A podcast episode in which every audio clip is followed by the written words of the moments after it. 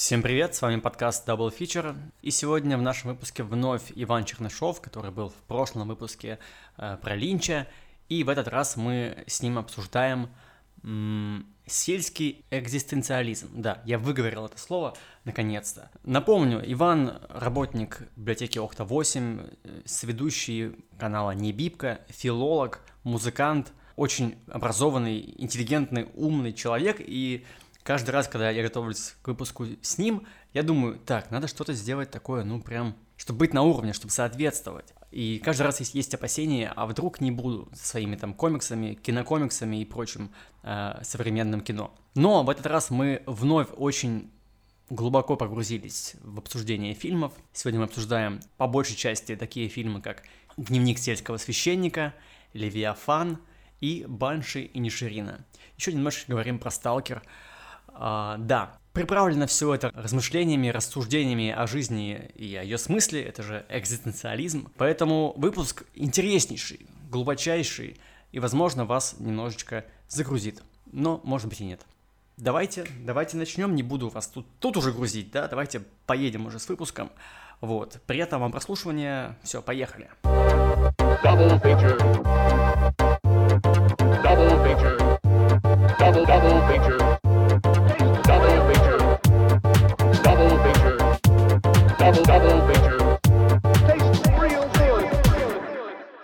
Привет, Иван. Привет. Снова рад тебя видеть э, в нашем подкасте Double Feature. И начну с комплиментов и благодарностей. Э, прошлый наш выпуск с тобой меня очень зарядил, вдохновил. Я послушал вашу группу Лосина Маршала Потемкина. У меня теперь новый любимый хит, помимо э, песни про Линча, это Ривгош.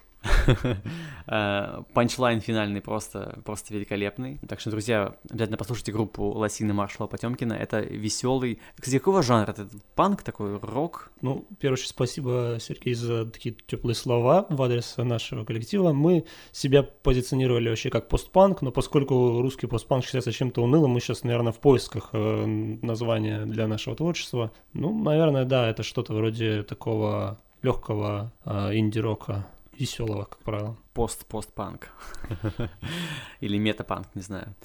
А, ну и да, и кроме этого я послушал э, аудиокнигу Дэвида Линча, который тоже рассказывал. Прошлый выпуск мы посвятили во многом этому режиссеру. А у меня неоднозначное впечатление после э, книги Линча. При всей моей любви к его фильмам, я, наверное, ожидал, что в книге он будет рассказывать какие-то такие неожиданные вещи, а он такой, как говорит молодежь, выдал базу и все так или иначе сводилось к медитациям. Это довольно интересно было послушать, то есть я, ну, дослушал до конца, не отрываясь, но я как будто бы, наверное, ожидал какие-то такие секретные лайфхаки э, большого маэстро, а он, ну, что-то не так, помедитируй, и все придет. Ну, у него, собственно, заказывали эту книгу как э, такое популярное пособие по медитации, и уже просто он на каких-то небольших примерах своего творчества поясняет, чем ему помогла медитация. Поэтому, конечно, эта книга больше для фанатов Линча человека, чем художника, мне кажется. Mm, ну, в, в этом смысле, да, да, было интересно узнать о его э, пути, о его становлении, там, да, как он пришел к чему. В этом плане, да, такая мини-биография была очень интересна.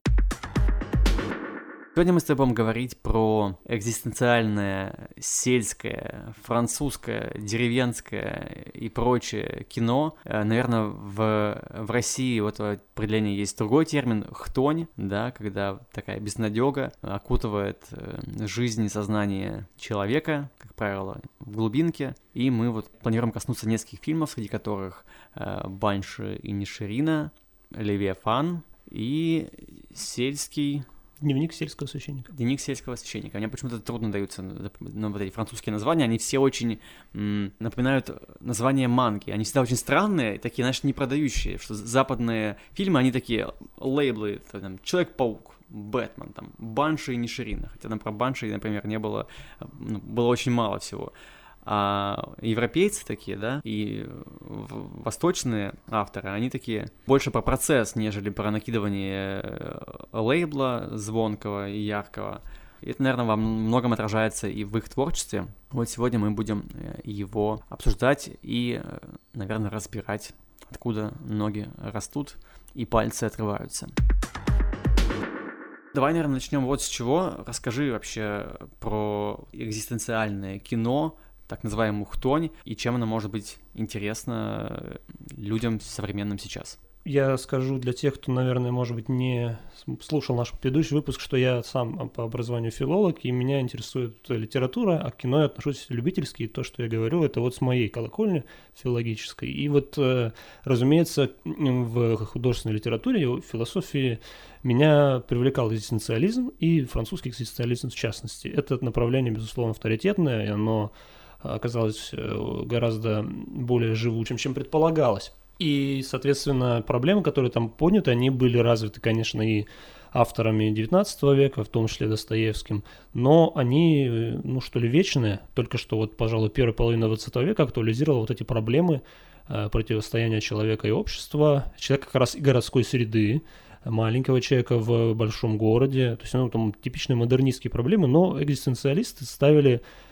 акценты по-своему. И в основном это были французские, конечно же, авторы, ну, не все, разумеется, но вот э, главным образом Камю, вот он создал такой вот э, канон экзистенциализма, и вот, соответственно, в кино мы видим некоторые вот такие же попытки постановки ответов на те же вопросы. И, в принципе, «Дневник сельского священника» — это экранизация романа писателя Бернаноса, который тоже был поклонником Достоевского, там есть общие темы. Ну, в общем, это истории о так называемых последних вопросах о смысле жизни, о смысле страдания, о свободе личности. Ну, то есть это нечто универсальное и очень-очень близко как раз вот этой э, русской литературе, основанной на вот этом э, самокопании, осмыслении страданий, вообще э, глобальных вопросов философских. Российская и французская культура, они как-то переплетены исторически очень тесно и э, так или иначе ссылаются друг на друга, либо выражают респекты авторы и российские, и французские. С чем так связано? Долгое историческое взаимодействие. То есть вот вообще, когда окно в Европу прорубилось, Франция как законодательница мод, конечно, диктовала тон в определенном смысле. И вот э, при Екатерине просветители э, общались, и вот э, идеи проникали и в 19 веке ведь многие говорили по-французски, писали. Да, да, да. И, да. соответственно, затем уже, когда Россия э, тоже смогла свою реплику в диалог культуры вставить, уже французы наших э, мыслителей и писателей Достоевского, в первую очередь, поняли и приняли. И, соответственно, это м, переосмысленно было уже экзистенциалистами. В этом смысле вот это такой хороший диалог богатых и действительно в чем-то родственных культур, и мне кажется, э, вот между русской и французской ментальностью все-таки есть общее именно в том, что касается каких-то глубинных, вот этих э, как раз экзистенциальных э, проблем, вот вопросов души и каких-то рассуждений как раз о смысле происходящего, о смысле жизни, о смысле вещей, которые не могут быть оправданы, вроде насилия, слезинки ребенка и так далее. Вот в этом смысле наши культуры действительно близки, и у нас с вот такими французами, экзистенциалистами действительно очень много общего. И тот же Камю, он ставил э, постановку бесов э, во французском театре. Да, вообще эти связи широки, и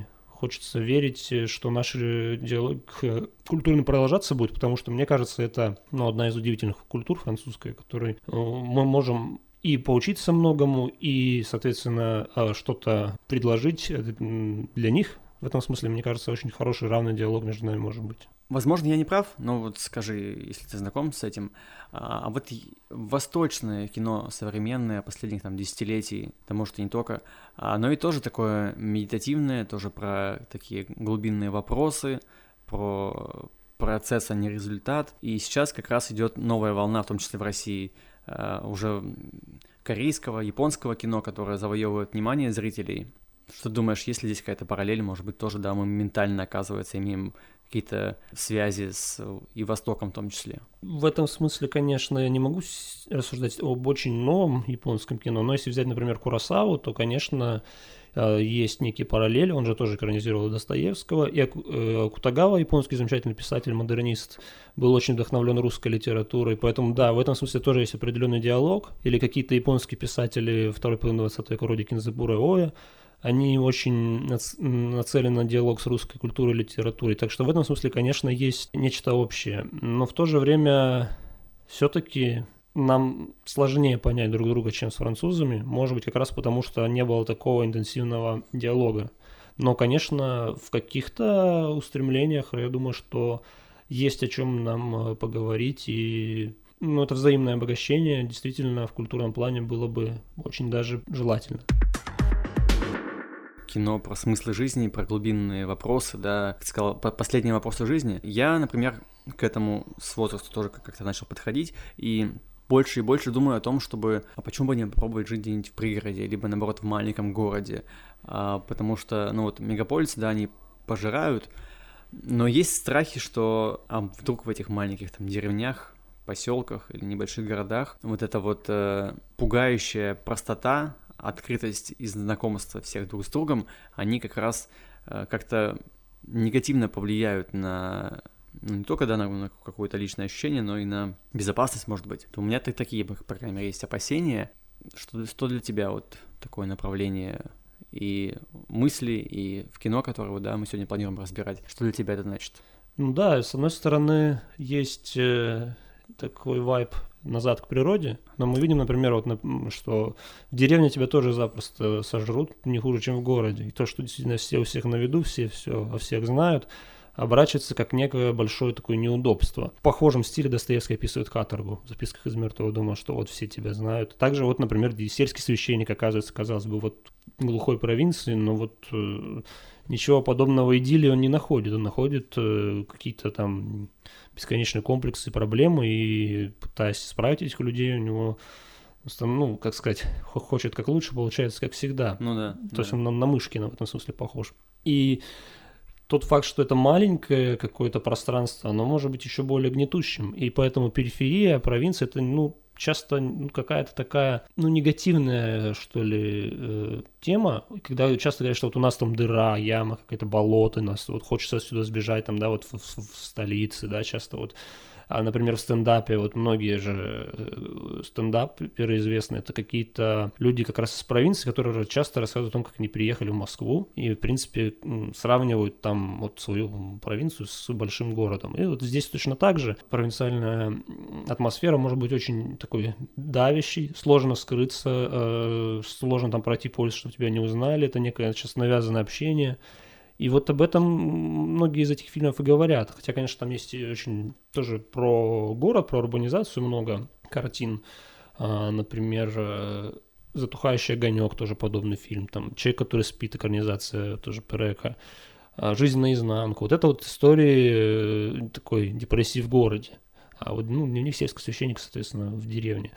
Но Проблема-то одна. Проблема в том, что конфликт человека и общества. Просто где-то условно там в городе можно куда-то уйти, здесь тебе некуда уйти. Ну и в конечном счете от себя не уйдешь. Вот о чем говорят эти картины в целом. Очень хорошая фраза, да, что от себя не уйдешь, и если ты себя чувствуешь определенным образом в определенном месте, ты себя также будешь, скорее всего, чувствовать и в другом. То есть все идет через собственное я, через собственное ощущение. И знаешь, я вспомнил, э, американские фильмы, они же ну, вот, которые, да, вот про э, глубинку, вот эта роскошная жизнь в, в пригородах, э, двухэтажная Америка. Там ведь тоже, знаешь, э, ну, не сладкая жизнь, постоянно какие-то конфликты. Вот есть какая-то вот эта показная вежливость соседей, дружба, вот эти походы на барбекю друг к другу. Э, но как фильмы показывают, по крайней мере, да, я в Америке не был, не могу знать, там на самом деле кроются совсем друг, другие порывы, вот, так что, наверное, проблема, она вот не только, да, и российская, европейская, это, наверное, всего, всеобщая история.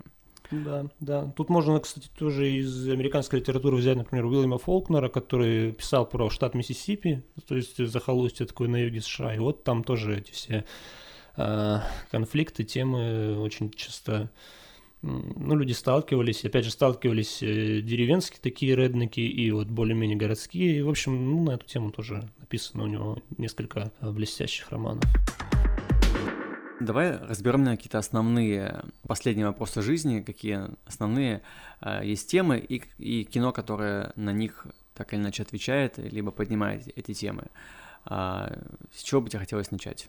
А, ну, если разбирать фильм «Дневник сельского священника», то как раз очень важную вещь ты сказал о процессе, а не результате. Это даже в большей степени касается фильма, чем книги, кстати, потому что Брессон убирал некие подробности, ну, в общем, делал э, повествование в фильме э, еще более медитативным, ориентированным на процесс, чем на какие-то события, на сюжет. Э, и, соответственно, вот большую часть этого фильма составляет действительно некая рефлексия, некие размышления вот этого священника молодого, который приехал вот в эту глубинку и видит там вот это общество, которое, ну, скажем так, не очень э, добродетельно и которое в конечном счете вот достаточно некрасиво ведет себя. Его попытки что-то исправить, как-то проповедовать, еще что-то приводит к каким-то негативным последствиям. Затем оказывается еще, что он тяжело болен, и то лекарство, которое ему назначают, на самом деле, оказывается, по сути, вредит ему. И, соответственно, эти темы перекликаются. Хочешь как лучше, а получается хуже. Благие намерения. Вот опять же, тема очень серьезная, как раз религиозная, которая особенно в книге сильна. Режиссер все-таки как-то более универсально на общечеловеческую мораль это сводит, чем на конкретно католическую. Вот. Э, в книге более, конечно, по католическим сделано. А вот в фильме действительно некие такие общие понятия о добре и зле и о благих намерениях. И вот этот герой, который вроде бы хороший, и он, ну, вот, все время страдает зря, как нравственно, так и физически. И в итоге все получается как-то, ну, совершенно неловко и как-то все скомкано, и жизнь вся оказывается в молодости такой обреченной. И вот эта тема а, одна из доминирующих в этом фильме. В принципе, там не так важно, что конкретно он сделал и кому что он конкретно сказал. Это как раз утрируется. Здесь важна общая вот эта депрессивная картина. Постепенно вот он в этом болоте тонет. И процесс, на котором нам показывают вот основной акцент, вот он нас должен, по идее, вовлечь так, что мы можем, в принципе, этот фильм потом не пересматривать, либо пересмотреть в любом месте, включить, прямо поставить какой-то диалог, какую-то сцену и понять, э, что, ну да, вот оно так и есть, да, когда он там ну, не знаю, там люди отказываются с ним здороваться, там руки не подают, еще что-то такое, как он это переживает, и за что, ну, то есть какие-то такие базовые вещи. Вот все эти проявления заставляют нас думать, а вот, ну, ну вот а как ему было поступать иначе? То есть не, не вмешиваться, но опять же у него есть какая-то совесть. То есть это тоже становится вопрос совести. Но с другой стороны, непрошенный совет, он хуже, чем бездействие иногда. И тут э, вот он мучается, мучается все время этими дилеммами нравственными герой. И постепенно, ну вот он без привлечения, без какого-то пафоса, без драматизации он умирает. Как раз это тоже перекличка с другим, правда, героем э, Достоевского Ипполитом из «Идиота». И вот фильм оставляет вот такое впечатление, что ну вот да, Хтонь, депрессия, провинция, э, медленно все и грустно, и грязно, и там э, понятно, там дорог нет нормальных, еще там что-то. Ставка на процесс делает этот фильм одним из любимых у Тарковского.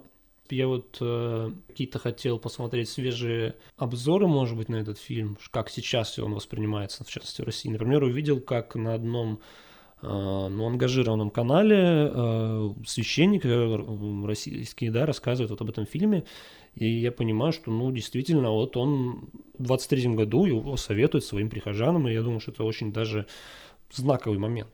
То есть, что фильм, ну, без шуток вечный будет. Я тоже отметил для себя, что темы страдания, да, которые переживает священник, они, в общем-то, по сей день актуальны, верны. Непонятно, что делать правильно, что неправильно. Самогнетение, самокопание о том, что ну, бездействую я, это плохо или хорошо, надо ли что-то говорить или не надо говорить. А, вот мы реально сейчас в состоянии, я, я думаю, это не только в России, это в целом в мире, многие люди висят как бы в состоянии вопросов и не получают ответов. Сейчас, наверное, как раз такое время, когда ломаются все классические шаблоны, потому что они перестали э, работать, а новые еще не нашлись какие-то, да, новые понятные схемы, как жить дальше. Одна, кстати, из причин, почему, например, люди уходят в всякие недонаучные э, штуки типа астрологии, там, дизайна человека, потому что там хотя бы какие-то есть ответы, понятная схемка какая-то, вот, типажи, э, увлекся, прочел, понял, кто ты, и, пожалуйста, можешь жить дальше и понимать свое место в этом сложном-сложном мире. А, говоря про сельского священника, я еще отметил фильм 51 года, если не ошибаюсь, а съем, съемка такая там, да, тоже медитативная, с разных планов показывают, как будто бы одно и то же действие, растягивая сцену. И раньше мне казалось, что это, ну, странно, да, динамический монтаж, там, ну, опять же, через комикс, если говорить, что ты можешь показать сцену по-разному, ты можешь вот буквально секунда-две один кадр человек приехал, все, можешь показывать дальше, как он входит в дверь, например. А, но в этом фильме они эти моменты растягивают. Вот, например, вступительная сцена, велосипед, кадр на звонок, как он ставит велосипед, там паркует, как он открывает дверь, заглядывает, что там в этой двери э, так или не так, да, в этом доме. Но в этом что-то есть. Мне этим же очень понравился Тарковский, да, раз уж мы, мы о нем говорили. Э, я смотрел у него фильм «Сталкер», и, наверное, отчасти это, это было... Мой, мой интерес к Тарковскому был продиктован и игрой «Сталкер», и книгой «Братьев Стругацких». Но Тарковский как-то передал вот этот вайп земли отчуждения, куда, куда нельзя ходить, а если заходишь, то там черт знает, что с тобой будет. Все очень аккуратно, осторожно, смотришь на эти пейзажи и пытаешься в них найти, а что здесь не так, ищешь какой-то подвох, при этом в фильме, да, «Сталкер», там как будто бы ничего ну, радикально сверхъестественного не происходит, там нет какой-то чертовщины, не знаю, там монстров, как были в игре, там, или зомби, это больше про наши страхи, про наши ощущения, чего мы ждем от среды, от того, куда мы попадаем, да, от зоны. И в этом плане вот такие фильмы, они, конечно, ну, так перекручивают мозг, и психологическое состояние такое, когда мы привыкли все быть какие-то нервозные, там, дайте нам экшен, дайте нам какие-то яркие панчи, там, сценарии, диалоги. А здесь тебе показывают планы, и ты смотришь и думаешь, блин, а в чем здесь подвох? Какая загадка таится за этим кадром? Э, и почему так. И вот этот медленный вайп, он тебя втягивает, идешь, там идешь, вместе с ним проходишь какой-то путь. Сталкер же идет, по-моему, до хрена часов, там, три или два часа. Ну, в общем, не короткий фильм, но есть ощущение, что мало, хочу еще, я хочу в этот мир еще погружаться. И вот э, то же самое касается дневника сельского священника.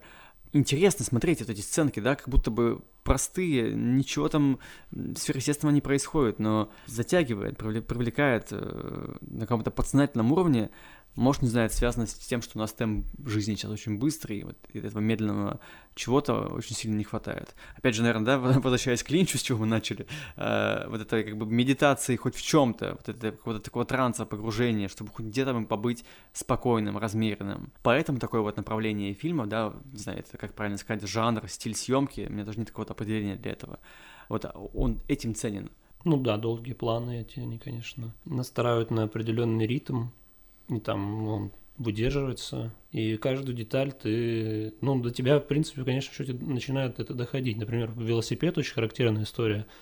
Думаешь, ну как же это смотрится достаточно абсурдно, священник в его одеянии на велосипеде да, да. катается. Ему удобно вообще? И вот ты понимаешь, а, а что символизирует? Да, с, с одной стороны, действительно, тогда мы очень многие катались там на велосипедах. Вот тоже фильм «Похититель велосипедов» итальянский, э, примерно тех же лет. Про то, как, как было, ну, велосипеды сильно распространены в то время. Ну и он катается на велосипеде, потому что, ну, на, на, на чем? Ну, а как еще там ему передвигаться? Там достаточно большая территория. Но ему же неудобно.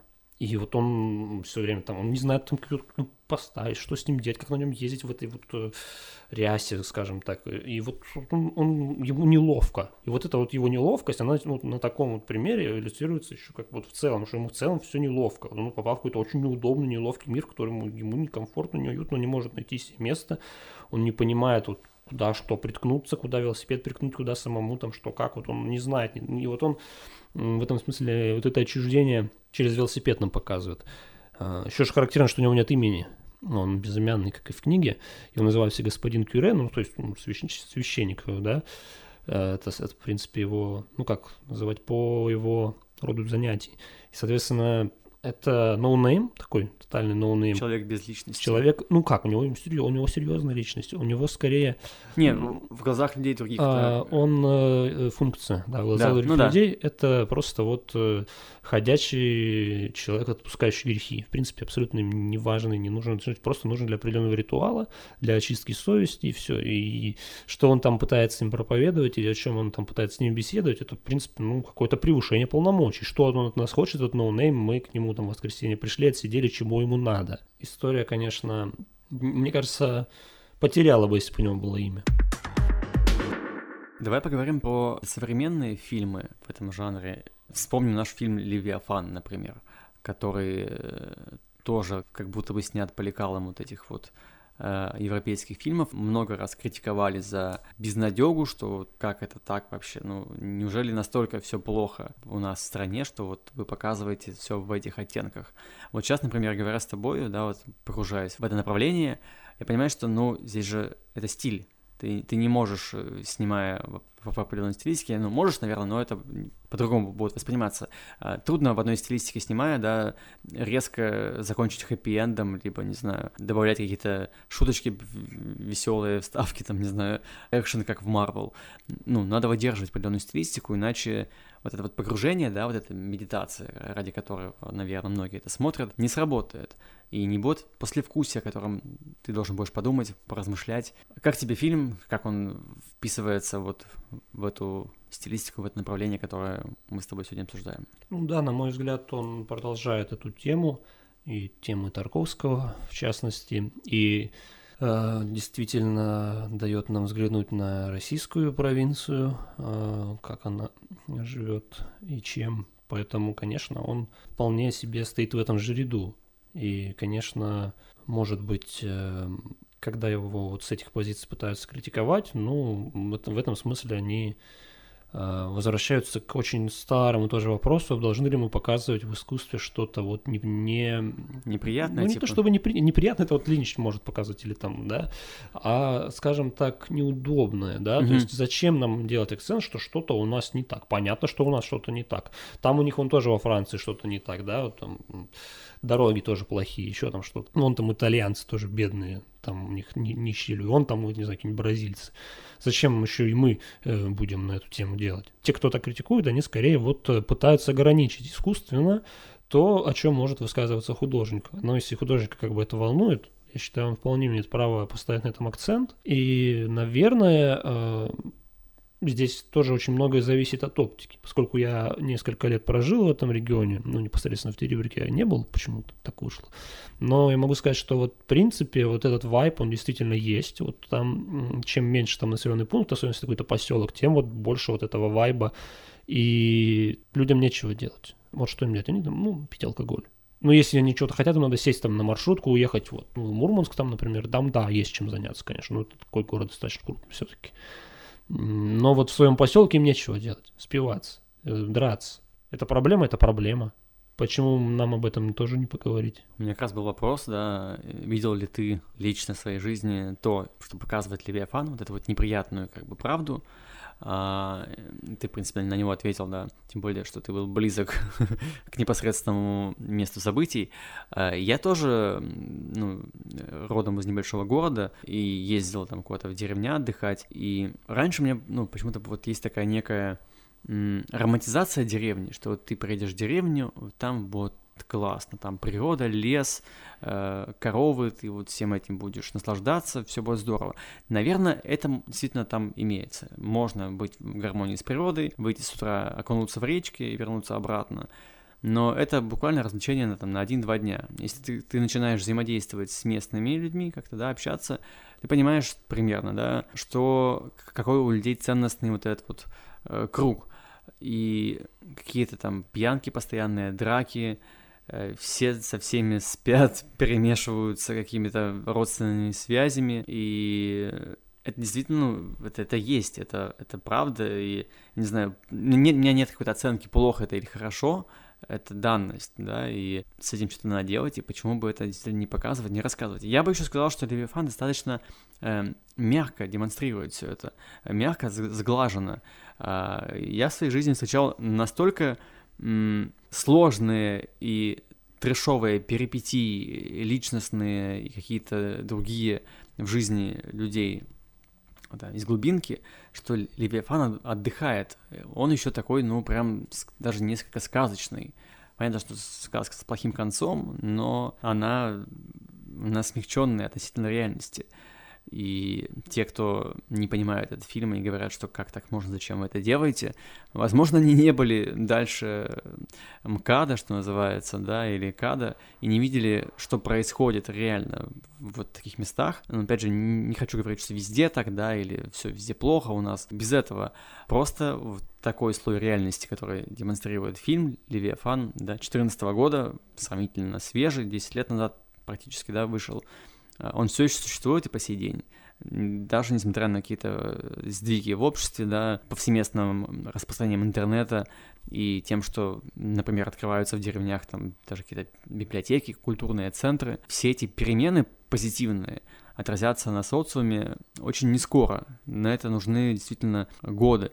А сейчас вообще весь мир в кризисе, и непонятно, да, через сколько тогда все это хорошее, что взращивается в регионах, будет видно. Надеюсь, что будет, потому что хотелось бы это видеть. А, буквально два года назад мы были в поселке Никель Мурманской области. Как раз, да, там есть библиотека, чудесные люди там. Все хорошо, вышли погулять, там прошли там полтора-два двора, нам с аборигены фактически стали выгонять, что тут понаехали, валите там, куда вы пришли.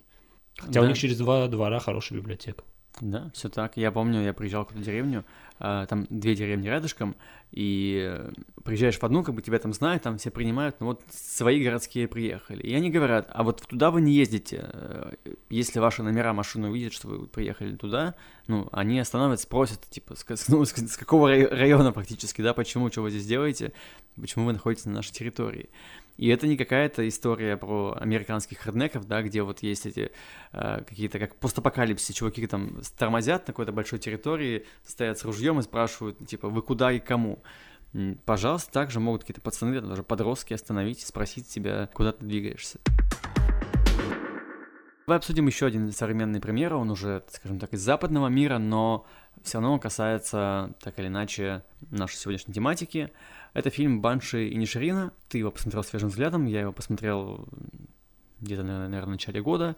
Мне он понравился и тем, что он, с одной стороны, вроде как бы веселый, с таким прикольчиком, да, то есть ты видишь, что эти люди живут, понимаешь, как они живут, но некоторые люди, люди умудряются сохранять какой-то, не знаю, оптимизм, позитив. Там это, скорее, знаешь, такой нездоровый оптимизм, что, да, вот этот главный герой, которого играет Колин Фаррелл, он реально как такой немножко Иван-дурачок, он не понимает, что происходит, э, что делать вообще с, с своей жизнью, с его окружением.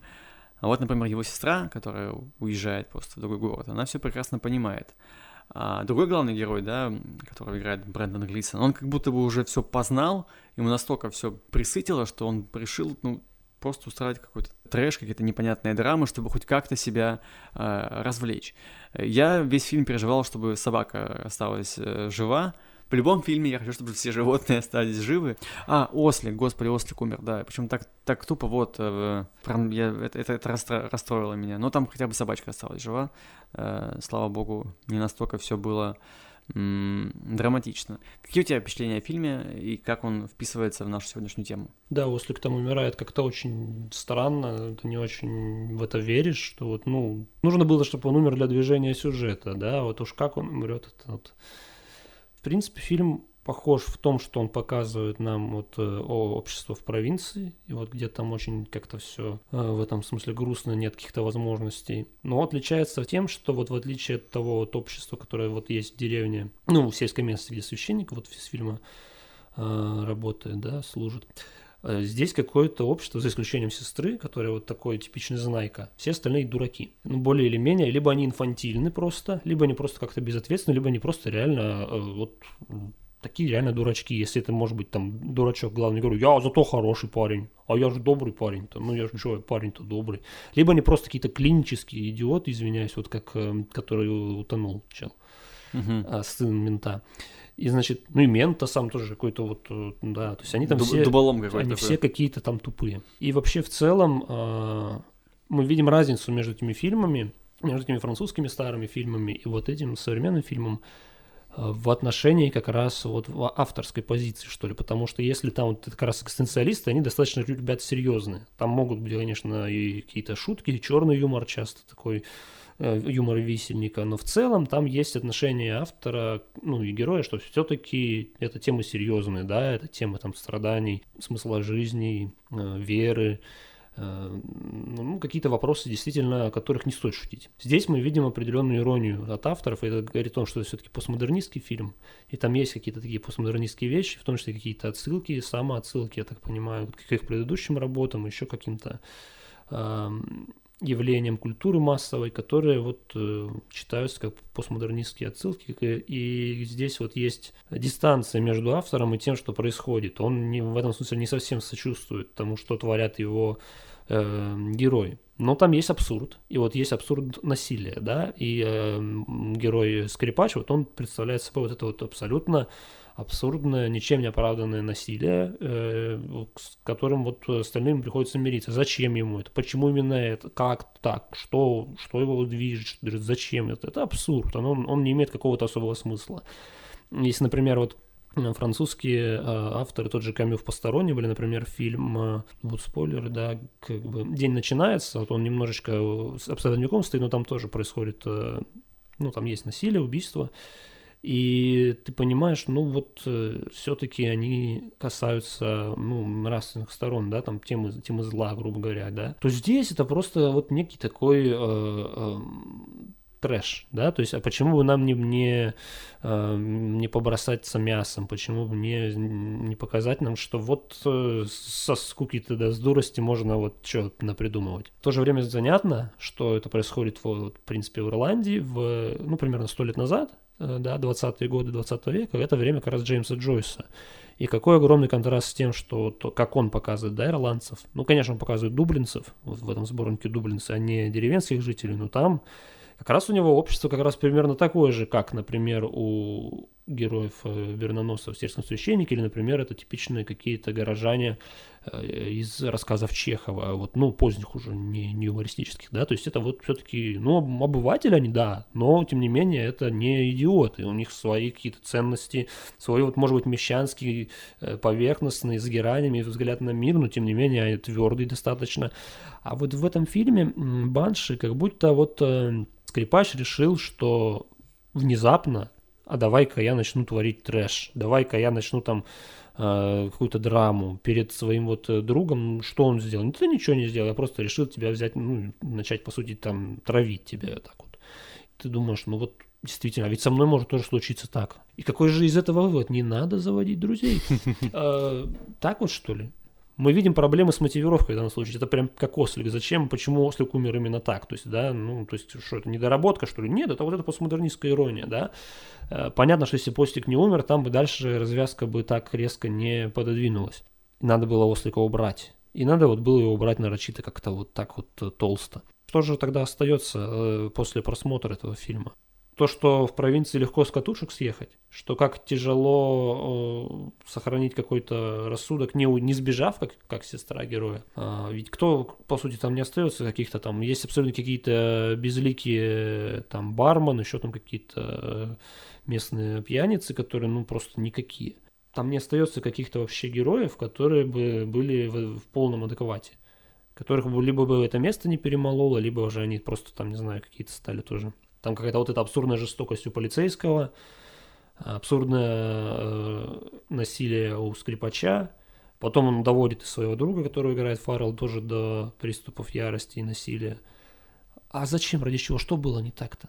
Там вам, вам, вам было здесь плохо, грустно, вот уезжайте, как э, сестра героя.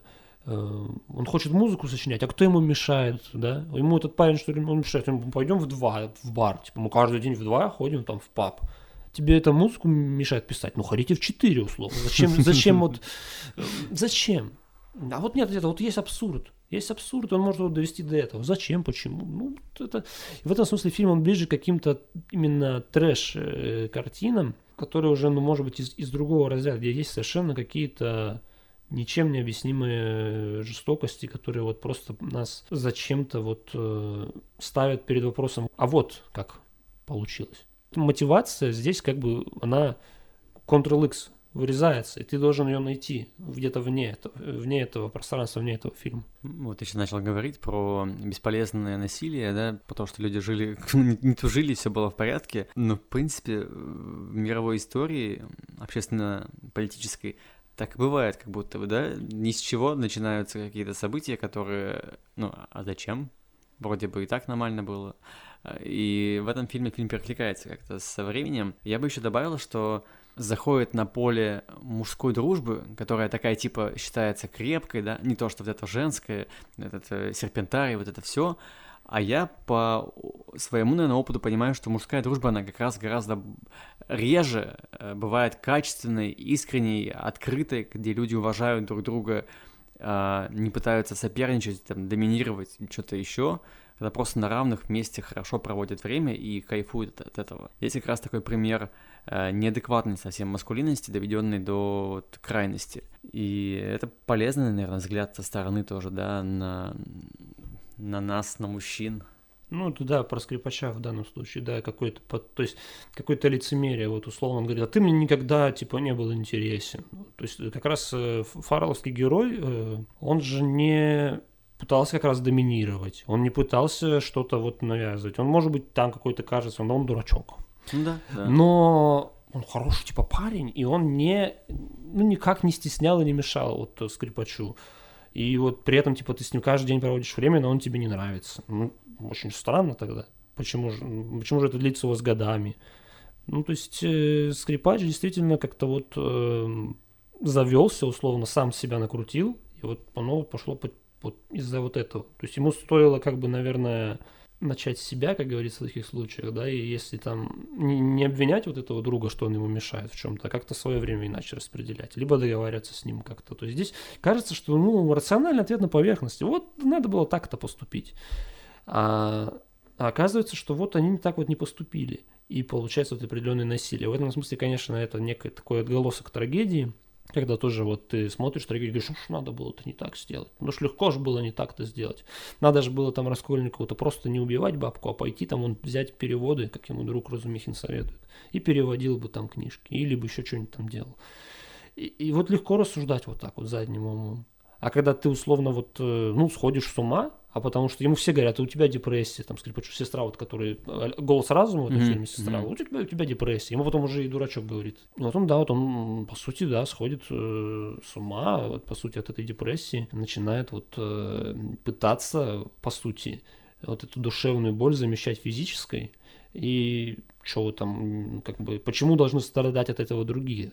Почему ты пытаешься другого в этом выставить виновным? Что ты меня достаешь? Ты там... Я... Чего я сделал не так? Он спрашивает. Да вот давай разберемся. Что, в чем проблема-то? В чем у нас конфликт с тобой? Он начинает ему тоже какие-то драматизацию делать. То есть он на него это вот проецирует свою депрессию условно. А тот, а тот дурак. Он тоже не может отойти. Ну вот и в итоге он замещает одну боль на другую. А, но при этом, в конце концов, он трусит. Потому что, условно, если бы он остался в доме, то тогда бы, ну, на, по крайней мере, он бы отыграл эту драму шел, до конца. бы до конца, да. Угу. А так оказалось, что вот он еще и оказался и малодушным. В каком? В конце сам, когда уже типа в банк пошли. Слушай, а такое часто бывает с такими людьми, которые такие, да я вот все могу, берут на слабо, да, какие-то первые шаги делают, а потом уже э, нет. Кстати говоря, вот ты сказал, что вот этот скрипач, он обвиняет молодого парня, да, в своих грехах, что странно, да, и нелогично. Не поверишь, у меня есть знакомый, ну, друг школьный, который, по крайней мере, на одной из встреч, тусовок, когда я приезжал э, в родной город, обвинил меня в том, что я уехал оттуда в Питер и оставил его одного в этом всем с его вот как бы жизнью, которой он, очевидно, не очень доволен. И, и я когда увидел э, такой же образ в, в Банше, конечно, сильно призадумался, и, блин, оказывается, у людей реально бывает такая мысленная парадигма винить кого-то в своих проблемах и перекидывать полностью ответственность. Это страшно. Да, ты сейчас это сказал, я задумался, что у меня тоже такие знакомые есть, которые обвиняют меня в том, что я уехал, и это действительно так, это правда. В этом смысле, конечно, true story. Слушай, ну вот мы обсудили фильмы, течение, загнались, загнали, надеюсь, зрителей в экзистенциальные переживания. Что делать? как говорили в одном известном романе. Может, есть какие-то позитивные э, примеры фильмов, да, или какие-то вопросы, ответы, которые можно найти в этих фильмах, такие немножко оптимистичные. Мне, мне наверное, кажется, да, только один ответ, он такой, возможно, странный, но глядя на это кино, да, вот на такие примеры, где все вообще полностью в этом вот, в этой хтоне, ты можешь глянуть на свою жизнь и решить, что, да блин, у меня не так уж все и плохо. Если, конечно, у вас все не так уж плохо. А, некая терапия, что переосмысли, переоцени заново свою реальность. Возможно, ты действительно живешь классно, но просто тебе кажется, что плохо. Такую переоценку ценностей, мне кажется, периодически надо делать, это полезно. По крайней мере, так говорят психотерапевты. И ну, вот я вот такие фильмы могу, если говорить, да, говорить про пользу, да, какую-то психологическую, да, вот это вот какой-то вот некий хэппи но не в сюжете, а вот для самого себя. А, я вот так это могу котировать. Ну да, другим хуже это тоже мотивация. На мой взгляд, э, вообще проблематику экзистенциализма и абсурда раскрыл именно как раз Камю. У него есть эссе «Миф о Сизифе», где он рассказывает о вот приговоренном вечно таскать вот этот камень в гору Сизифе. И он говорит, что вот в этом абсурдном бесконечном действии, ну, иллюстрация всей нашей жизни. Это вот, это, то, э, вот эта обреченность, это тяжелый труд. И где в этом смысле нам находить какое-то счастье, какую-то отдушину? А когда камень свалился, и ты идешь вслед за ним.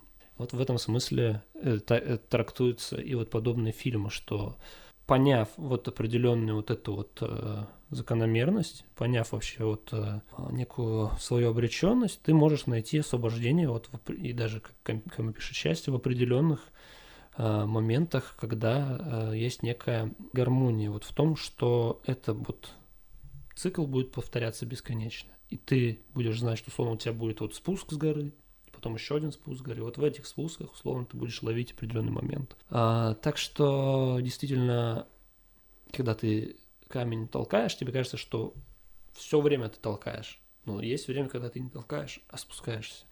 И вот в этом смысле и ты можешь найти некую вот эту маленькую душу. Другое дело, что она действительно маленькая, но другой нет. И вот э, в том числе этому учат как раз э, классические экзистенциалистские фильмы и те фильмы, которые э, следуют этой традиции. На мой взгляд, примерно так.